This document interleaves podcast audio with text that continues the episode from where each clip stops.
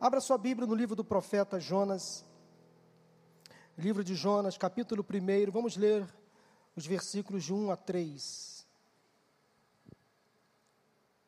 Jonas, capítulo 1, de 1 a 3. Diz assim a palavra do Senhor: A palavra do Senhor veio a Jonas, filho de Amitai, com esta ordem: Vá depressa à grande cidade de Nínive e pregue contra ela porque a sua maldade subiu até a minha presença. Mas Jonas fugiu da presença do Senhor, dirigindo-se para Tarsis.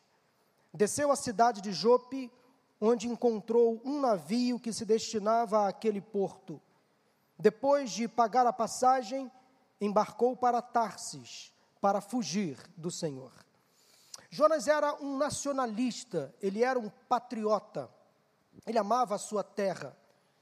E recebeu de Deus, Jonatas, uma missão: pregar a mensagem do arrependimento aos ninivitas, a um povo de uma grande cidade naquela época. Porém, os ninivitas eram inimigos dos israelitas. E se não bastasse isso, os ninivitas eram cruéis, sanguinários, violentos e tratavam os outros povos com extrema maldade. Então, por conta desse detalhe, quando recebeu o chamado de Deus, Jonas resolveu não apenas negar ao pedido, mas ele fez pior, ele decidiu fugir para um lugar distante, totalmente oposto ao destino que Deus havia mandado Jonas se dirigir. Jonas não queria ser encontrado como se fosse possível se esconder de Deus. O texto que lemos ele é muito claro muito claro. Aliás, o livro de Jonas é um livro muito objetivo, muito claro, um livro histórico. A palavra do Senhor veio a Jonas com a seguinte ordem: vá depressa à cidade de Nínive. Deus tinha pressa para enviar um mensageiro seu àquele lugar. Deus queria que Jonas fosse parte integrante da obra que ele queria fazer naquela cidade. Porém, Jonas, ao ouvir o chamado do Senhor, não argumentou com Deus, não pediu um tempo para pensar. Jonas não demonstrou incapacidade ou falta de preparo, como, por exemplo, o profeta Jeremias, quando foi chamado pelo Senhor. Jonas não pediu explicações, ele não dialogou com o Senhor, ele simplesmente fugiu da presença do Senhor imediatamente e resolveu ir para uma terra distante. Tornou-se um fugitivo, não de Deus, mas dele mesmo. Deus não foi à procura de Jonas, nem passou a persegui-lo, como se persegue um ladrão que foge de uma cadeia, de uma prisão. Não, Deus não precisou fazer isso com Jonas. O perseguidor de Jonas estava dentro dele, ele era o seu principal algoz. Quem foge de Deus, da sua vontade, nunca se encontra passa a ser o seu próprio inimigo. E a reação de Jonas ao ouvir o chamado de Deus é o retrato do ser humano, é o nosso retrato. Às vezes nós também fugimos, passamos a vida inteira fugindo, fugindo de alguém ou fugindo de alguma coisa. Fugimos de Deus, da Sua vontade, fugimos de uma missão, fugimos de um chamado, fugimos de um convite, de uma decisão. Fugimos de um confronto necessário, fugimos da solução de um problema, adiamos, procrastinamos a solução de um problema. Fugimos de uma conversa difícil, fugimos. Há pessoas que passam a vida inteira fugindo, fugindo, fugindo. Há dentro de nós, potencialmente, duas vontades, dois desejos, duas forças que se degladiam o tempo todo, que se chocam é o convite para enfrentar os nossos medos e desafios ou fugir. É o convite para viver uma vida de santidade, por exemplo, ou fugir. É o convite para obedecer a voz do Senhor ou fugir. É o convite para fazer a coisa certa, para evitar os atalhos, evitar as más companhias ou fugir. A razão para a fuga de Jonas parece estar muito clara no livro. São quatro capítulos você pode ler hoje à noite, inclusive, se você se interessar em conhecer mais a história desse grande profeta. Ele tinha verdadeira aversão aos ninivitas. E talvez na sua zona de conforto, não queria se expor. Se vivesse hoje entre nós, Jonas seria chamado de xenofóbico, aversão a povos estrangeiros. Ele queria o mal dos ninivitas, puro egoísmo. Jonas deixou que a sua vontade superasse a vontade de Deus. E a fuga de Jonas trouxe algumas consequências muito sérias que eu quero destacar nesta noite. Para todos aqueles que estão aqui neste culto presencial, aqueles que estão assistindo de casa pela internet. Porque talvez você, você, em meio às suas fugas, precisa aprender de uma vez por todas a obedecer, aceitar a vontade de Deus para a sua vida, porque a vontade do Senhor, diz a palavra em Romanos capítulo 12, ela é sempre boa, agradável e perfeita. Eu espero que você desista de lutar com Deus e aceite a vontade dEle. E quem sabe a partir desta experiência de uma fuga frustrada de Jonas, você não toma hoje algumas decisões importantes.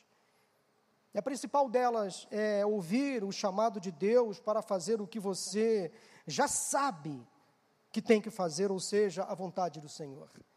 A primeira lição que esse texto me ensina, que é a história de Jonas, me ensina, que eu quero compartilhar com vocês, eu quero ser bastante didático nesta noite, como na maioria das vezes, é a seguinte: fugir de Deus traz ventos fortes e tempestades. Anote no seu coração: fugir de Deus traz ventos fortes e tempestades. A desobediência a Deus tem um preço muito caro. Jonas foi para o porto e mesmo sabendo que deveria comprar a passagem para Nínive, ele foi ao guichê, conversou com a pessoa e disse assim: Eu quero comprar uma passagem no navio, mas não neste que vai para Nínive, naquele outro que vai para Tarsis. Ele comprou a passagem errada conscientemente. A passagem foi mais cara, provavelmente porque o trajeto era maior, era mais longo, e o custo final muito mais alto. Quem foge de Deus tem que pagar a própria tarifa de embarque e paga caro. O navio partiu e logo começou um forte vendaval, uma tempestade forte ameaçou afundar aquela embarcação. Diz o versículo seguinte: os marinheiros ficaram preocupados, ficaram com medo, porque aquele navio começava a afundar. Quem foge de Deus cedo ou tarde enfrenta ventos fortes, forças contrárias, portas fechadas, tribulações, angústias, lutas, impedimentos em várias áreas da vida. Fugir de Deus é atrair problemas para si, para a família, para aqueles que estão ao redor. Os marinheiros ficaram extremamente amedrontados, porque havia um passageiro naquele barco, naquele navio, que estava fugindo do Senhor. Quantos jovens se envolvem com as más companhias ou com as drogas, por exemplo, quando fogem de Deus? Os resultados todos nós sabemos: sofrimento, angústia para a pessoa e para toda a sua família, para os amigos que estão ao redor. Quantos maridos e esposas trazem sérias complicações para o casamento quando fogem de Deus? Quantos líderes, empresários têm sérios problemas nas suas organizações quando fogem de Deus? Fugir de Deus é perder a paz, o equilíbrio emocional, Fugir de Deus é se deparar com os perigos constantes, oscilações na vida. Fugir de Deus é flertar com o mal o tempo todo. É incrível como o inimigo é hábil em manipular situações, envolver outras pessoas naquelas, na vida daquelas pessoas que querem fugir de Deus. E essas pessoas enviadas por Satanás, parece que induz as pessoas que querem fugir de Deus. Satanás enviará alguém disposto a lhe fazer companhia na direção contrária à vontade de Deus. Haverá alguém disposto até a pagar a sua passagem, a financiar o seu embarque para Tarsis, para você, você fugir de Deus. Alguém que vai pagar o primeiro drink, o primeiro cigarro, o primeiro convite para aquela balada, para aquela festa, para você fugir de Deus. Cuidado com as companhias. Diz a Bíblia que as más conversações corrompem os bons costumes. Porque Satanás tem os seus agentes, os seus asseclas, prontos a desviar as pessoas do centro da vontade do Senhor. Mas quem foge de Deus sempre se depara com ventos fortes, com tempestades, com tribulações, com angústia. Parece que foi preciso iniciar uma forte tempestade naquele mar para que Jonas finalmente começasse a cair em si. O Senhor às vezes permite, meu irmão, minha irmã, que surjam situações adversas no barco da nossa vida, para nos ensinar a obedecer à Sua vontade, porque toda fuga de Deus traz ventos fortes e tempestades. Em segundo lugar, a segunda lição que eu encontro nesse texto é a seguinte: fugir de Deus traz queda. Fugir de Deus traz queda. Cada passo que você dá na direção contrária à vontade de Deus, ao convite de Deus, ao chamado do Senhor, é um caminho de descida. Quem vira as costas para Deus desce a ladeira. Diz o texto que, primeiramente, Jonas desceu à cidade de Jope. E ele foi de queda em queda, de descida em descida. Ele comprou a passagem e depois entrou no navio. E ele desceu ao porão do navio.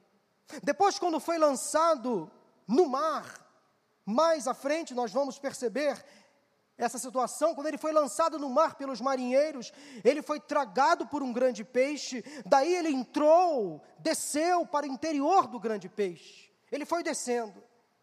E aquele grande peixe levou Jonas para as profundezas do mar. Grandes peixes raramente vão à superfície. Eles vivem no fundo dos mares. Jonas então começou a descer, mas ele continuou descendo, descendo, descendo. Assim é o destino daqueles que vivem fugindo de Deus. Para baixo, para baixo. Queda, fracasso, prostração, solidão, lugares escuros. Quem foge de Deus desce, cai, fica olhando para cima esperando receber ajuda esperando alguém para enviar uma corda, ou descer naquele lugar para puxar de volta. Isso me faz lembrar a experiência que eu recentemente preguei aqui sobre esse tema, aquela experiência vivida pelo rei Davi, quando estava no auge da, da sua carreira, do seu reinado em Israel, deveria ele estar fazendo a vontade de Deus, ou seja, guerreando naquele momento com seus soldados na batalha, mas ele preferiu fugir de Deus. Ele ficou no palácio na sacada real, em vez de estar fazendo a vontade do Senhor, que naquele momento era estar com seus soldados na batalha. Davi fugiu de um compromisso importante, ele ficou na sacada do seu palácio e observou uma mulher tomando banho na casa em frente, e ele foi caindo, caindo. Veio a cobiça, veio o desejo, veio a sensação de poder, mandou que aquela mulher que se chamava Batseba fosse para dentro do seu aposento, e ele adulterou com aquela mulher. Ao saber que ela era casada, ele premeditou a morte de Urias, tentou esconder o pecado. É isso. Um abismo chama outro abismo, uma queda chama outra queda, a não ser que você decida interromper o processo da descida. A pessoa que foge de Deus se abriga em sua própria depressão, melancolia, frustração, insatisfação, fracasso. Não é difícil perceber quando uma pessoa está fugindo de Deus. Nota-se no semblante, nota-se no corpo, o corpo fala, o corpo reage.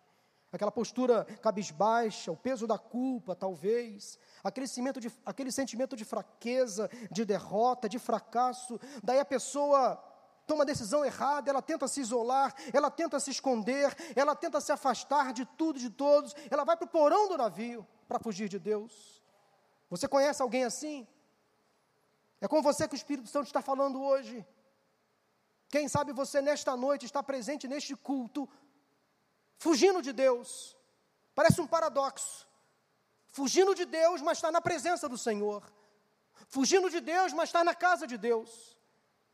Quem sabe você que está assistindo pela internet, fugindo de Deus, se deparou com este momento, com este culto.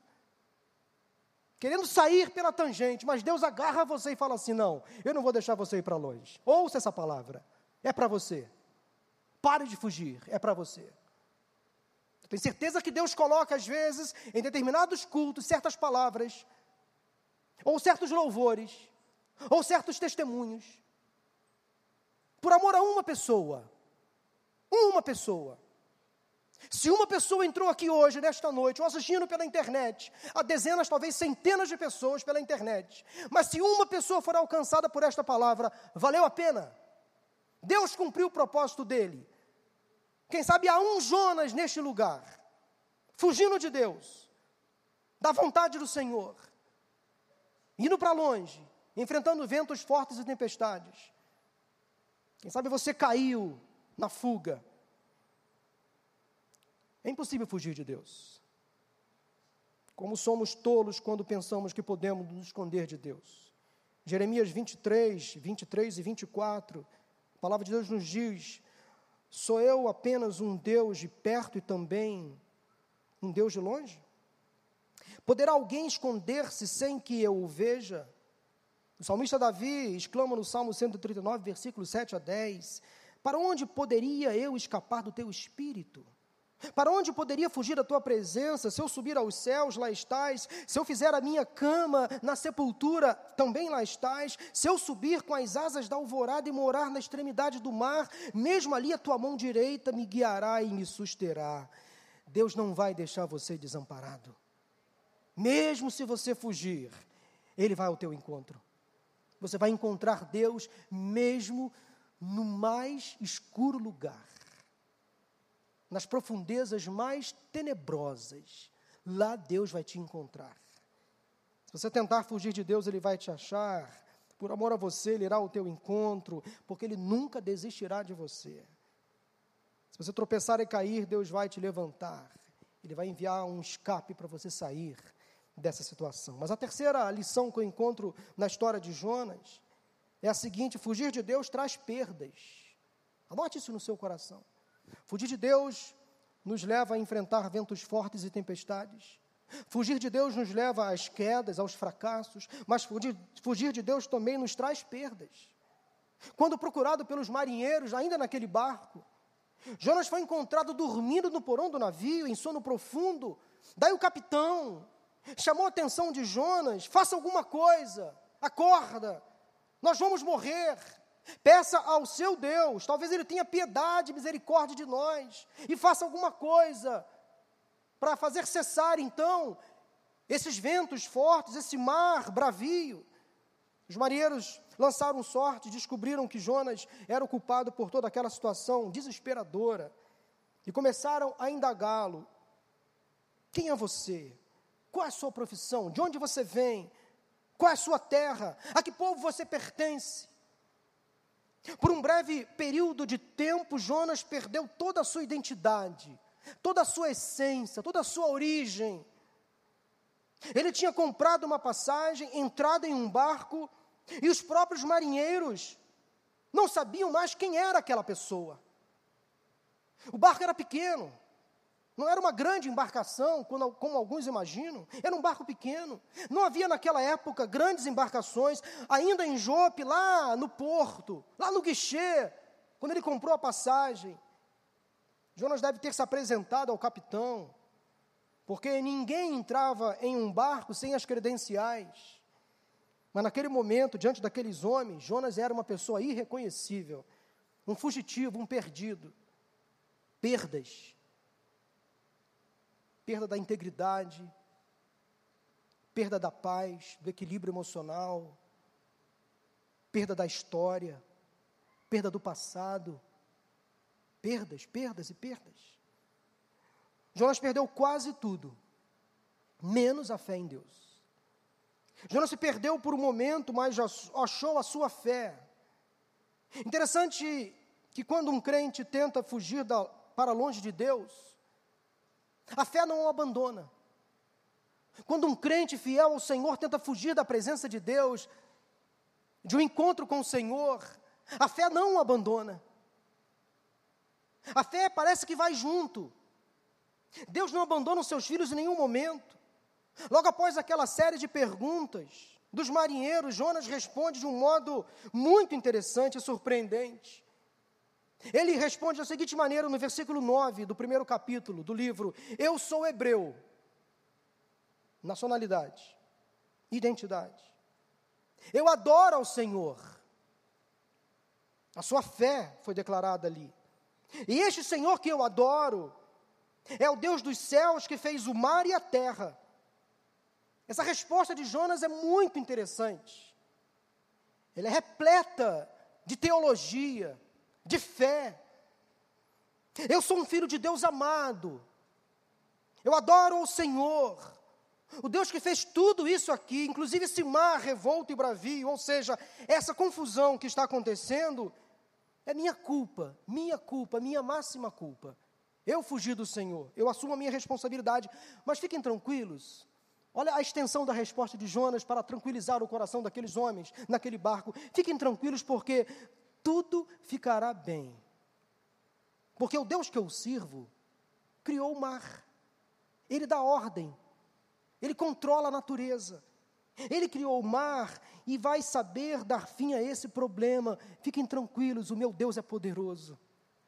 Olha que coisa interessante: um fugitivo, um descrente, um fraco, ou um fracassado momentaneamente, extraindo lá de dentro uma pequena fé que foi suficiente para que aqueles homens confiassem na palavra de Jonas e o lançasse no mar. Jonas conhecia o Senhor. Ao fugir, ele se perdeu, mas foi achado. Ao errar, ele acabou acertando. Quem foge de Deus fica perdido, encontra perdas, fica confuso, desorientado, não sabe mais o que fazer, mas se ele exercer a pequena fé que há dentro dele, ele é novamente encontrado. Olha, nunca subestime a sua pequena fé, meu irmão, minha irmã. Deus pode fazer milagres. Deus pode fazer, dar fim a uma grande tempestade no barco da sua vida. Quando você exercer a sua pequena fé, ela é suficiente para Deus formar um exército em seu favor, para Deus dar fim a um problema que você enfrenta. Sempre exerça a sua fé, nunca menospreze a sua fé. Nunca se ache excluído da presença do Senhor. Por mais longe que você vá, por mais distante que você esteja, nesse momento, a sua fé é suficiente para fazer o céu guerrear em seu favor. A quarta lição que eu encontro nesse texto, à luz dessa história de Jonas, é a seguinte: fugir de Deus traz humilhação. Após não se omitir e declarar a sua fé em Deus, Jonas foi duramente confrontado por aqueles marinheiros. Ele deveria pagar um preço naquele lugar, naquele momento. Ele foi humilhado, então, diante daquele, daqueles homens que estavam naquele navio. E a pergunta, a segunda que fizeram para ele foi: O que foi que você fez? O que foi que você fez? Aqueles homens devem ter se perguntado: por que esse cara está fugindo do Deus dele, que é tão poderoso? Ele serve o Senhor que fez o mar e mesmo assim decidiu fugir. Que loucura, que insanidade, que cara sem noção despreza, abandona esse Deus que é todo poderoso. Quanta vergonha, quanta humilhação Jonas passou naquele momento, sendo confrontado por aqueles marinheiros. Nada é mais vergonhoso para uma pessoa que serve a Deus quando deixa de ser uma testemunha fiel da sua fé, ou quando passa a ser motivo de piada, de escândalo, ou quando simplesmente se esconde, vira um agente secreto da fé. Ouço falar de crentes que vão a determinados lugares, frequentam certos ambientes, ou que estão fazendo coisas erradas, que Deus não se agrada, que não convém. E Deus às vezes usa a boca de pessoas ímpias para repreender esses crentes. Eu ouço muito testemunhos a esse respeito. Não sei se você já se deparou com essas situações. De crentes fazendo coisas erradas, em ambientes errados, longe de Deus, e Deus levanta às vezes um ímpio um descrente para dizer: olha só, aqui não é o seu lugar, sai daqui. Você é filho de Deus, você é crente, você não vai para a igreja, aqui não é o seu lugar, não faça isso. Aqui não é lugar para você frequentar. Volta para a igreja, volta para a sua casa, volta para a sua família. Às vezes Deus permite que pessoas fiéis a Ele, fugitivas, sejam envergonhadas, humilhadas, confrontadas, para finalmente caírem em si e decidirem voltar para Ele, para o centro da sua vontade, em direção a Nínive, para fazer a obra do Senhor. Eu li uma história, não sei se verdadeira, sobre um bar que estava sendo construído ao lado de uma igreja evangélica no Texas, Estados Unidos. A igreja iniciou uma campanha de oração para impedir a construção daquele bar.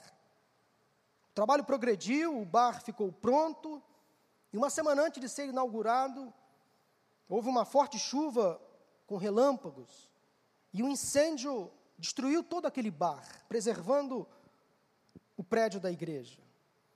Daí o dono do bar processou a igreja dizendo que foram os crentes que iniciaram uma campanha de oração para impedir a construção e o funcionamento do bar. E aquele dono do bar levou à justiça essa sua indagação, ele processou a igreja. A igreja, imediatamente, quando foi acionada pela justiça, negou qualquer responsabilidade com o ocorrido. Disse que não há nenhuma conexão entre o fogo e as nossas orações. Daí o juiz, ao ler a queixa do autor do processo, diante da resposta do réu, o pastor da igreja, disse um pouco confuso: Eu não sei como vou decidir isso. Mas parece que temos o dono de um bar que acredita no poder da oração e toda uma igreja que não acredita. Essa é uma história que pode ter sido real. Pelo menos me foi passada como uma história real. Mas veja o que está por trás dessa história. Quando pessoas fiéis a Deus, por se afastarem do Senhor, fugirem da presença de Deus, elas acabam escarnecendo, ridicularizando, envergonhando o nome do próprio Deus. Fugir de Deus leva você para lugares que você não pode estar. Fugir de Deus leva você para fazer coisas que você não deve fazer. Não é seu lugar. Você não vai se sentir bem ali. Chega uma hora que você vai ficar incomodado. Sabe o que é isso? É o Espírito Santo. Gritando dentro de você: sai daí, esse lugar não é para você. Hoje é quinta-feira após o período do chamado carnaval. Quantos crentes em anos anteriores, parece que esse ano menos, porque pelo menos na teoria os bares, uh, os shows, uh, os clubes, os, as boates, enfim, os lugares onde geralmente o carnaval existe, pelo menos esse ano parece que a coisa deu, parece que a coisa deu uma travada, parece. Mas quantos crentes no carnaval saem por aí? Aproveitando esse momento da festa da carne. E eu ouço nesses dias que sucedem o carnaval, alguns comentários, é, pastor, já me procuraram pessoas falando exatamente isso eu fiz o que não deveria ter, ter feito. Eu fui para um lugar que não deveria ter ido, mas eu me senti tão mal. Não, eu, não é o meu lugar. Não é o meu lugar. Porque fugir de Deus sempre traz vergonha, humilhação. Não vale a pena.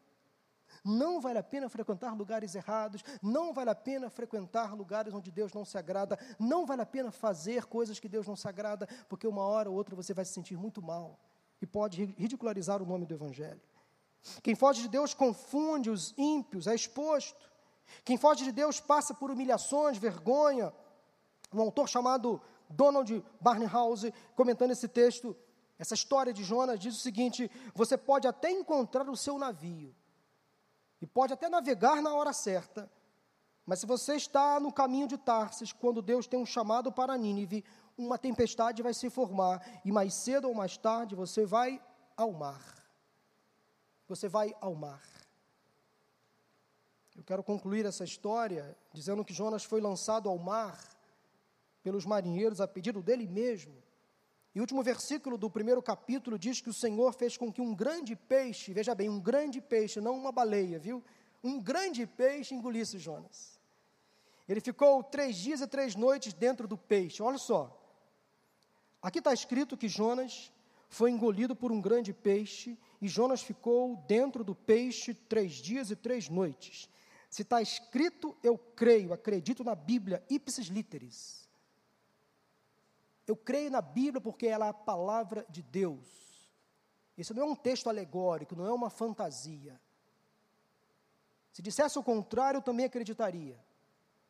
Porque eu creio na Bíblia, inclusive nos mapas, de ponta a ponta.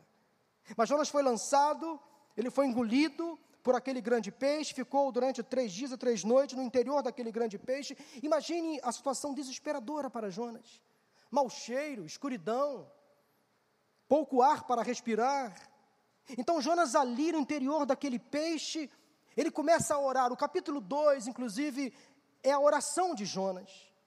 E há um detalhe muito interessante na oração de Jonas. Ele não fez uma oração de lamento, de culpa. Ele fez uma oração de ação de graças. Naquele momento ali de angústia, de aflição, a oração de Jonas não foi uma oração espontânea, preste atenção nesse detalhe importante. Mas foi uma oração recordada em sua memória, decorada, fruto da sua fé, da sua devoção, do seu conhecimento na palavra. Ele citou trechos de alguns salmos como o Salmo 3, o Salmo 5, o Salmo 18, o Salmo 30, o Salmo 42, o Salmo 62, o Salmo 120, o Salmo 139. Jonas conhecia a Bíblia, conhecia os Salmos. Ele recheou a sua oração com expressões dos salmistas. Naquele momento ali de clausura, de confinamento, ele começou a salmodiar. Orações já feitas. Por favor, nada contra orações espontâneas, nada contra, por favor. Mas Jonas fez uma oração pronta, como fizemos há pouco, a oração do Pai Nosso, uma oração pronta. Salmos são orações já feitas e que podem e devem ser repetidas. Devemos aprender ou reaprender a orar nos salmos. Nós precisamos voltar aos salmos como uma escola de oração. Por isso que a recomendação do apóstolo Paulo em Efésios 5,19 é esta: falando entre vós ou falando entre si com salmos, hinos e cânticos espirituais, cantando e louvando de coração ao Senhor. Eu tenho essa prática de, nas minhas orações, me achar um salmista. Eu começo a orar como Davi orou, a orar como Asaf orou a orar como Moisés orou, a orar como Salomão orou, a orar como os filhos de Corá oraram. Passe a orar a Bíblia. Passe a falar com Deus, como os servos do passado falaram. Isso é conhecimento da palavra. Deus ouviu a oração de Jonas. Ele se rendeu ao chamado e decidiu obedecer. O restante da história vocês já conhecem, ou já ouviram falar. Aquele grande peixe expeliu Jonas perto de uma praia, próximo à cidade de Nínive. Jonas se rendeu, ele foi e pregou aos ninivitas, que se arrependeram. Um pouco contrariado, é verdade, mas ele foi. E um grande avivamento aconteceu naquela cidade de Nínive. O final do livro diz que cerca de 120 mil ninivitas se converteram Bastou Jonas parar de fugir para Deus iniciar um algo tremendo, extraordinário. Pare de fugir do Senhor e você vai ver o que Deus vai fazer através de você, da sua vida. E o impacto que a sua não fuga, a sua rendição, vai causar na sua vida, na sua família e na vida de todas aquelas pessoas que estão ao seu redor. Pare de fugir. Experimente. Rende-se ao Senhor. Quando deixamos de fugir de Deus e da Sua vontade, o primeiro beneficiado somos nós mesmos. Depois, aqueles que estão ao nosso redor, a nossa família é abençoada. Quem são aqueles que estão mais próximos de nós, senão a nossa família, depois os amigos, depois aqueles que estão mais distantes? Não vale a pena continuar fugindo. Pare de fugir. Talvez você esta noite percebeu, eu quero chamar já aqui o grupo de cânticos, que está fugindo de alguém ou de alguma coisa.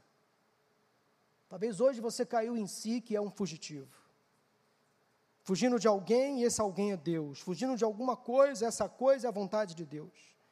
Não pega o caminho para Tarsis, que é o caminho da negação, da rebeldia, da procrastinação, do adiamento, de decisões importantes, da desobediência. Não.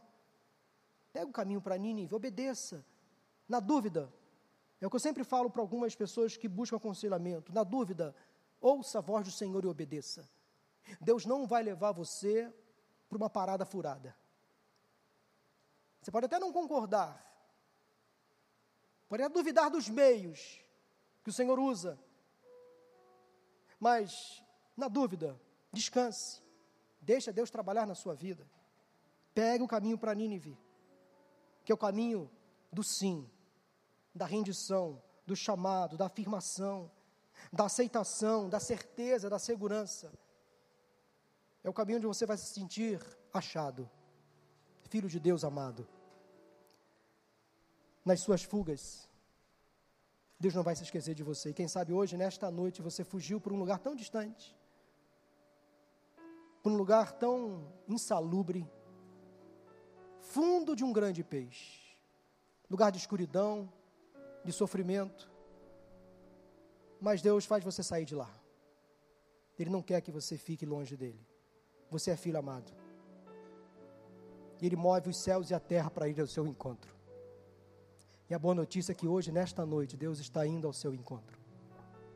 Para você estar de volta na presença dEle e dizer: Deus, eis-me aqui, rendido estou.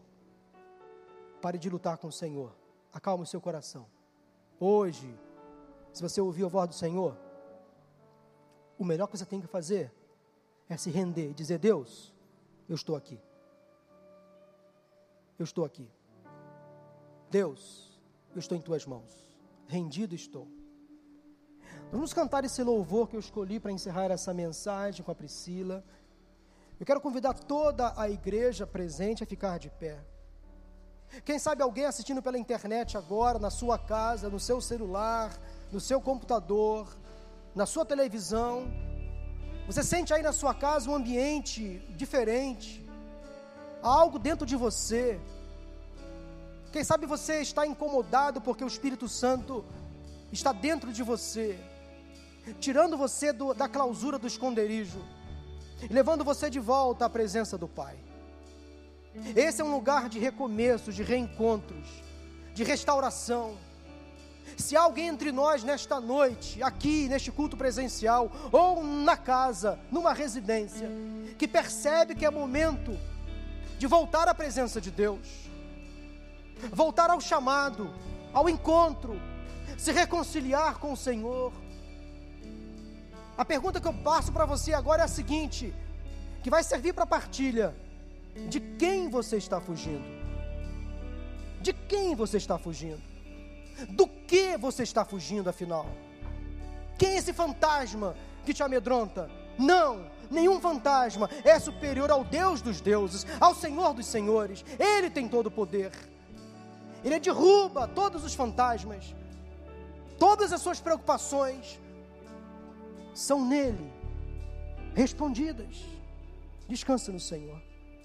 Enquanto nós cantarmos esta canção, eu quero convidar aquelas pessoas que hoje querem assumir um compromisso de voltar ao porto e refazer a história, voltar ao lugar de origem e reescrever a história, e ir em direção ao chamado de Deus para você, abandonando talvez vícios, compulsões, legados, histórias passadas que te fizeram mal. É Nínive o seu lugar, é lá que você tem que agir. Há uma multidão à sua espera, há uma família na sua casa que espera de, por você. Não é para Tarsos que você tem que ir, é para Nínive. Há pessoas lá que precisam da sua vida, da sua voz, da sua unção, da sua fé, das suas mãos, da sua voz. É Nínive que você tem que ir. Há um mundo a transformar. Há uma família que você tem que libertar. Há um casamento que você tem que restaurar. Há filhos que você precisa ter de volta. É Nínive o seu lugar. É Nínive, não é em Tarsis. Renda-se ao Senhor. Se há pessoas nesta noite que entenderam o apelo, eu quero convidar você ao longo desta canção a sair do seu lugar, a passos rápidos vir aqui à frente uma atitude de fé, de coragem. Dizer, Deus, eis-me aqui, rendido estou, a tua vontade, a tua presença é o melhor lugar para estar. Cantemos. Sai do seu lugar e vem aqui em nome de Jesus. Há espaço disponível para todas as pessoas. Pode vir em nome de Jesus. Pode vir aqui à frente, mantendo o distanciamento. É um lugar amplo aqui aberto. Pode vir em nome de Jesus. Há mais alguém? Sai do seu lugar. Pode vir.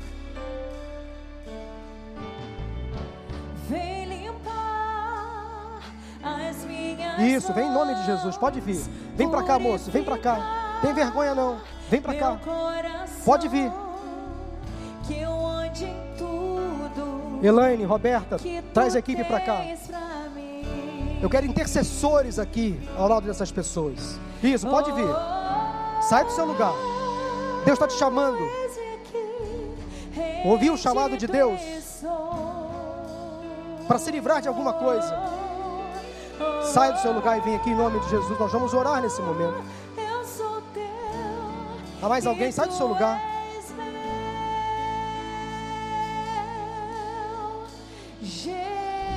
Aleluia. Deus seja louvado. Amém. Isso.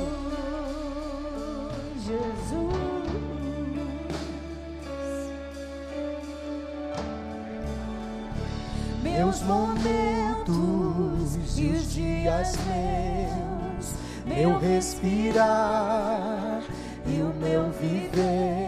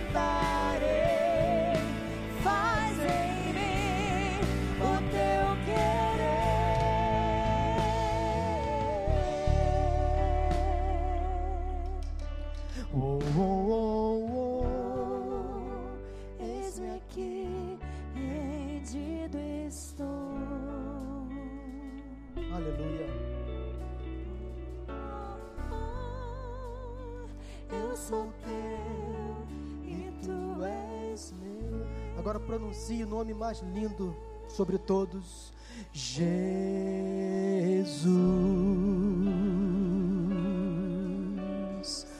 Obrigado, Senhor, pela tua palavra, que nunca volta vazia. Obrigado, Deus, porque pessoas hoje pararam de fugir, reconheceram quão distante estavam, para longe foram, mas foram achadas novamente. Louvado seja o nome do Senhor porque o Senhor não desiste de nós, mesmo quando nos rebelamos, mesmo quando somos infiéis, mesmo quando tropeçamos e caímos, o Senhor não desiste um só momento, porque nós somos tuas criaturas, teus filhos, e nunca seremos abandonados. O Senhor não nos deixará chegar em Tarsis, porque não é o nosso lugar. Nosso lugar é cumprir o teu chamado, é fazer a tua obra, é transformar esta geração, é ser uma bênção na família, é transformar a sociedade, aqueles que estão ao nosso redor, é dar testemunho da tua palavra. Obrigado, Senhor, pelo teu chamado. Obrigado, Deus, porque o Senhor não desiste de nós.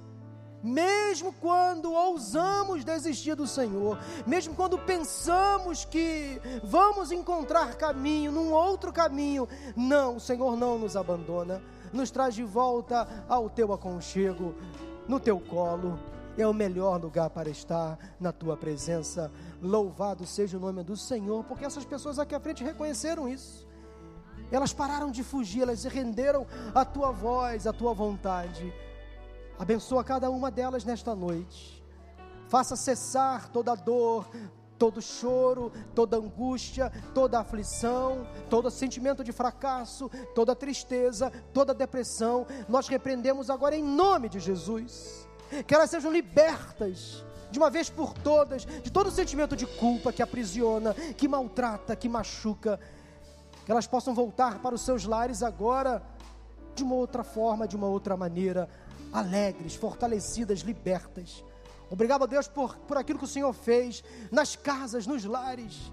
Muitas pessoas agora tiveram a mesma experiência daqueles que estão aqui conosco nesta noite. Louvado seja o nome do Senhor, porque o Senhor não abandona ninguém. Ninguém fica de fora do teu agir, do teu milagre. Leva-nos em segurança para os nossos lares. Louvado seja o nome do Senhor. Oramos em nome de Jesus. Amém, amém e amém. Aplauda ao Senhor. Deus seja louvado.